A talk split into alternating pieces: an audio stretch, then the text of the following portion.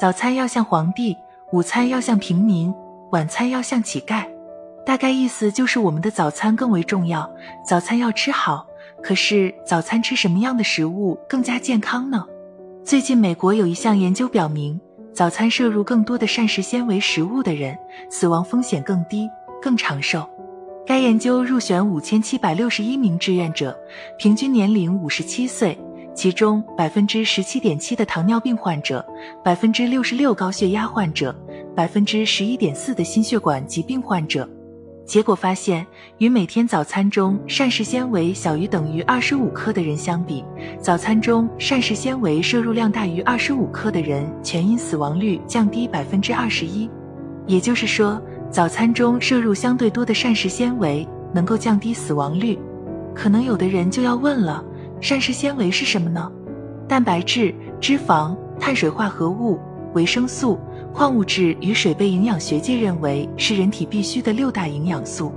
膳食纤维算是一种多糖，不产生能量，也不能被胃肠道吸收，所以曾经被认为是没有营养的物质，没有引起大家的重视。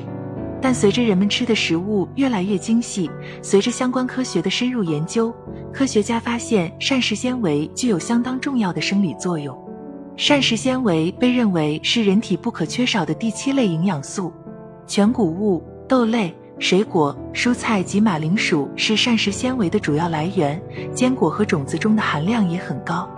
我国人民的膳食素以谷类食物为主，并辅以蔬菜果类。随着生活水平的提高，食物精细化程度越来越高，膳食纤维的摄入量却明显降低，从而导致了肥胖、高血压、糖尿病、高脂血症以及心血管疾病的发病率增加。常见的膳食纤维含量较高的粗粮杂粮有小麦粒、大麦、玉米、荞麦面、薏米面、高粱米、麦片、燕麦片、马铃薯、红薯、黄豆、豌豆、黑豆、红小豆、绿豆等。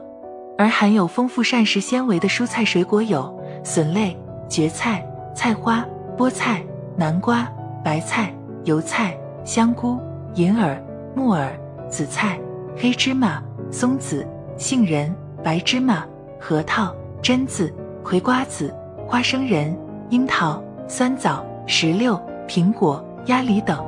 现代社会，人们节奏快，早出晚归，压力比较大，也比较辛苦。有时候为了早晨能多睡一会儿，常常不吃早餐。可是不吃早餐带来的危害巨大。前不久公布了一项研究，该研究入选将近五万人，结果显示。与规律吃早餐的人相比，不吃早餐的人甘油三酯升高百分之十点六，总胆固醇升高百分之五点五，低密度脂蛋白胆固醇升高百分之七点七，空腹血糖升高百分之一点六，高密度脂蛋白胆固醇水平降低百分之二点四。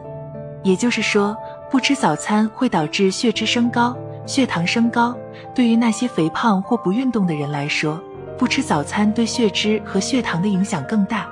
我们知道高脂血症和糖尿病是心脑血管疾病的主要原因，那么最终不吃早餐就会增加心脑血管疾病的风险。上述美国那项研究证实，吃早餐使死亡风险降低百分之三十一，心血管疾病风险降低百分之五十五。科学家认为，不吃早餐就没有饱腹感，从而会导致一天中总热量摄入增多。从进食时间考虑，不正常的进餐时间会改变外周生物钟以及参与血脂代谢的一些相关基因的转录。不吃早餐导致空腹时间延长，会进一步引起氧化应激和胰岛素抵抗。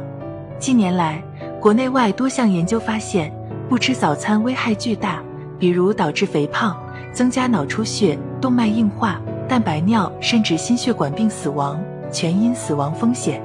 研究发现，早上在八点半前吃饭的人，血糖水平和胰岛素抵抗程度均低，得二型糖尿病的风险也进而较低。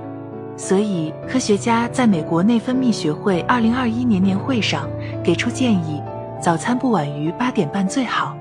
中国居民早餐饮食状况调查报告显示，被调查的人百分之三十五不能天天吃早餐，即便是吃早餐。百分之五十五的人的早餐也是很简单，食物单调不足三种。我们前面说过，鼓励大家早餐增加一些膳食纤维的食物，比如粗粮、杂粮、水果、蔬菜、坚果等等。但这并不是说早餐只吃膳食纤维就足够了。我们说了，早餐像皇帝，那么早餐一定要丰富。除了膳食纤维增加，还得补充人体所需的蛋白质、脂肪、碳水化合物、维生素、矿物质与水等必需营养素。那就要求我们除了粗粮、杂粮、蔬菜。水果、坚果外，还记得喝水、喝奶、吃鸡蛋、少量肉类、一些主食等等都要有，品种多、花样多，营养才能全面。有人说早餐吃这么多种类很难做到，其实并不一定每天都必须吃各种各样的食物，但要记得每天吃早餐，早餐换着花样吃。最后，大家一定要记住：一日之计在于晨，一生的健康从早餐开始。